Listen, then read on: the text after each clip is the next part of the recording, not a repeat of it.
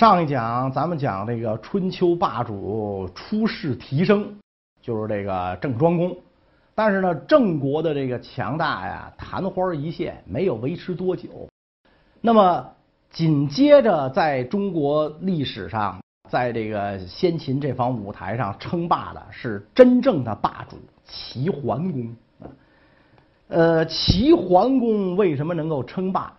首先就得说齐国的地理位置好。齐国地理位置在哪儿啊？在今天的山东省，是吧？这个今天一说山东，齐鲁之地啊，齐国、鲁国两个国家。那么齐鲁两国以泰山分界，大家都知道，在这个华北大平原，基本是一马平川，无险可守，所以中国古代才会首先使用车战。你四川是不可能用这玩意儿的，是吧？那那那毛驴都比这好使，所以他这个，哎，齐鲁大地上，两国以泰山为界，泰山在华北大平原，你别看它不高，一千多米，是吧？但是在华北大平原上，这就是天险。你要进攻齐国的南部边界，你得翻过泰山去进攻，这基本上不可能。然后齐国东靠大海，中国古代是没有海军的，中国古代打仗一直到近代。是吧？咱们都叫水师，连北洋海军都叫北洋水师。水师跟哪儿打仗呢？河里、湖里，没有在海里打的。中国古代没有海战，赤壁什么的都是那都是江里江战。所以呢，有大海，有泰山，地理环境非常优越啊，就跟今天的美国似的，是吧？东西两大洋，南北无强敌，所以它地理环境很优越。这样的话呢，就不会有就遭到外敌入侵的那种可能性就比较小，所以这是第一个，它地理环境优越。第二一个，这个齐国的由于靠海，有鱼盐之利，在中国古代啊，老百姓是吃不上肉的。中国老百姓敞开了吃肉，是从改革开放以后才满足了中国人几千年想吃肉的梦想。当然，现在吃肉吃的太多了，是吧？三高上来了，又就又又提倡吃素了。但是在古代，老百姓是是很想吃肉的，当官的叫肉食者，老百姓叫蔬食者，只能吃草。所以齐国有鱼啊，鱼虽然比不上牛羊肉，是吧？起码它也沾点荤腥嘛。另外就有盐呐，你不吃什么都行，你不吃盐行吗？所以齐国有鱼盐之利，富甲天下。到今天，齐鲁大地、山东省这经济都是响当当的，是吧？所以这是第二个优势。第三个优势，地位崇高。你想齐国是开国老祖宗是谁呀？姜子牙，闹着玩了呢，是吧？那是文王、武王两朝的这个，按后世的话讲，当朝一品大员，对吧？所以他等于是这个开国元勋之后，然后镇守东方，基本上就是东方诸侯之首。东方之诸侯为齐国马首是瞻啊，到了这么一个程度。但是呢，在这个呃西周时代，齐国不怎么很出名。那个时候的鲁国呢，好像比他名气更大，因为鲁国更有名。鲁国是周公旦的后人，是吧？所以这个更有名啊。而且鲁国的爵位也比齐国高嘛。鲁国是公爵，齐国是侯爵，爵位也比他高。所以齐国当时呢，还是搞不定这个鲁国的。到了这个齐襄公在位的时候，齐国呢就。接二连三的出大事儿，为什么呢？齐襄公这个人呐，没有道德底线啊，这个人是一个怎么说呢？坏的没边儿的人啊，就是国君很坏，国君很坏呢。这个中国历史上昏君有，暴君有，杀人的有，好色的有，贪财的有，但是像这个齐襄公这么绝品的很少啊。齐襄公有一个妹妹叫文姜啊。生的是花容月貌啊，非常漂亮。然后呢，这个齐国呢就把这个文姜啊嫁给郑国的公子啊，叫公子忽啊，这哥们叫忽，嫁给公子忽。结果呢，三媒六聘都定好了，公子忽说不行，这这事儿我不干，我我配不上这个齐国的这个呃公主是吧？您您您您拿回去吧，聘礼我也不要，您也不用给我退啊，不用退聘，我不要，这这东西白送您，您拿回去吧。然后当时的世人觉得很奇怪，是吧？这郑国是姬姓诸侯啊，咱前面讲过，是吧？人家当年又当过霸主的，是吧？有什么配不上齐国公主的？齐国当年还是郑国马仔呢，而且后来齐国遭到北方游牧民族进攻，郑国派兵援助，领兵的正是公子乎啊，是吧？那这有啥配不上的呢？后来真相大白，大家才知道，原来是公子乎嫌文姜啊配不上他，为什么呢？文姜这个人妇德不修，他不检点。出嫁之前就跟人不干不净，跟谁不干不净？跟齐襄公不干不净，是吧？那按这个今天的话讲，这就按当时的话讲呀，这叫乱伦呐。那兄妹之间通奸，这玩意儿可可比这个可比现在的官员落马的那严重的多。所以你这种事儿传出去，那怎么着他也是丑事儿吧？哪朝哪代？你说这个，你隋炀帝他也不能干这个事儿，对吧？所以这不好听啊。但是齐襄公不管那一套。后来终于把自己的妹妹嫁出去了，嫁给了谁？嫁给鲁国的鲁桓公。鲁桓公可能不知道这码子事儿，是吧？可能消息比较闭塞啊，大家得得得哎，得到这么一个如花似玉的美人，哎，奉若至宝。然后呢，齐鲁两国就就变成了这个呃亲戚了吧，是吧？变变成了亲戚。有一天，这个齐襄公就跟鲁桓公说：“妹夫啊，好长时间没见了，是吧？咱俩是不是会个盟啥的，是吧？见见面，是吧？拉拉家常啊。”鲁桓公就。兴冲冲的就带着媳妇儿就就就来了，是吧？我妹妹我也好多年没见了，带回来我看看吧。一带回来麻烦了，干柴烈火，俩人弄一块儿去了。好事儿不出门，是坏事儿传千里。你想这事儿到了这种程度，鲁桓公能不知道吗？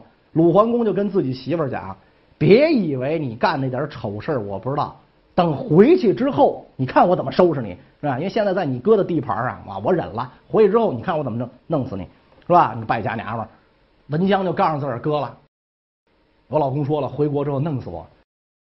齐襄公想，那咋办呢？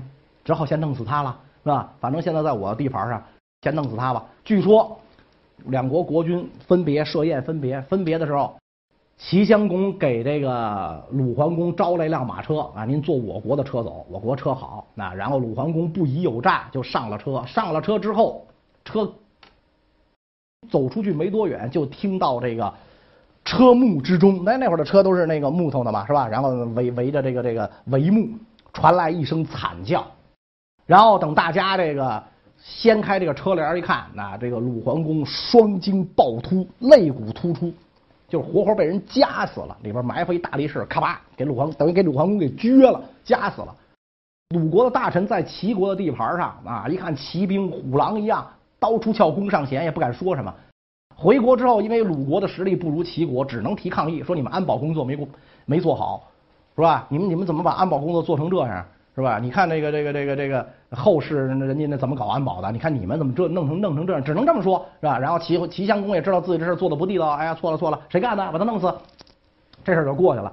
但是你竟敢暗杀诸侯，这件事儿不但天下震恐，就连齐国人也很不满意。最不满意的一个人叫什么呢？叫无知。我想那会儿那那人的那名字特好玩哈，无知啊。今天咱要说这个骂人的话，说你这人无知，我抽你，对吧？哎，但是那会儿他就公孙无知对这个齐襄公最不满。为什么最不满呢？他倒不是因为齐襄公把自个儿妹夫弄死了，或者搞自个儿妹妹他不满，而是因为齐襄公一上台就把公孙无知的领地、俸禄、级别通通通通通往下降。公孙无知就找着齐襄公去了，凭什么呀？我我罪犯哪条啊？凭什么我一下由副部变正科了？你这你就给我说说我为什么来？齐襄公说：“因为你小时候跟我打架，你把我打赢了，就因为这个，怎么着啊？是吧？你有脾气吗？”嗯，公孙无知说：“我现在没脾气，你等着瞧。”很快，公孙无知的机会就到了。当时齐国边境两员大将镇守。齐襄公跟人说好了，你哥俩把守一年啊，然后回来，我我给你们换换班是吧？这这得轮着来嘛，你们为国劳苦不容易。一年期满，齐襄公跟这俩大将说：“哎呀，不好意思，找不着接班人，你哥俩再干吧，是吧？再干一年吧。”哥俩一听就不火了，你这国君说话不算数啊！我俩再干一年就再干一年，士卒可不干啊，拖家带口的跑这儿来了。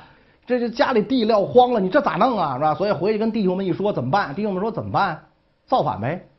暴力是他唯一听得懂的语言啊！咱们手里有劳动工具，刀枪戈长矛是吧？弓箭，那那此时不反更待何时啊？两员大将率领军队直杀京城。公孙无知一看，我的机会来了啊！先进王宫就把齐襄公弄死，然后公孙无知就当了国君。问题是这公孙无知当了国君之后，他就是那种被压迫惯了的人啊，我可有今天了，是吧？你想这奴隶当了奴隶主，他比原来的奴隶主还狠，他不会解放全人类，他想的就是我我我得这么来，是吧？我得这么来，所以公孙无知很快也就被反对派挂掉了。然后这样一来的话，齐国无主，天下大乱，怎么办？朝中的大臣想起。这个先主爷还有两位公子流亡在外，一位叫公子纠，还有一位叫公子小白，咱应该把这哥俩迎回来做国君。哎，对，赶紧去，赶紧去迎迎这哥俩。这哥俩在哪儿呢？这个公子纠啊，在鲁国。公子小白在莒国啊，都在这个山东省啊。你这这说那时候的一个国，可能就是现在一个县，甚甚至小国连个县的水平都到不了啊。就在这个地方，说赶紧把他俩迎回来，这都离齐国不远嘛，是吧？迎回来让让他继位，所以就分别向两位公子派出了使者。公子纠是哥哥，公子小白是弟弟。如果按照这个礼法，应该是公子纠继位。但是鲁国的国君呐，当时的这个鲁国国君，这个鲁庄公脑子里少了根弦儿。为什么呢？这个鲁庄公跟这个齐国啊没完没了的讨价还价。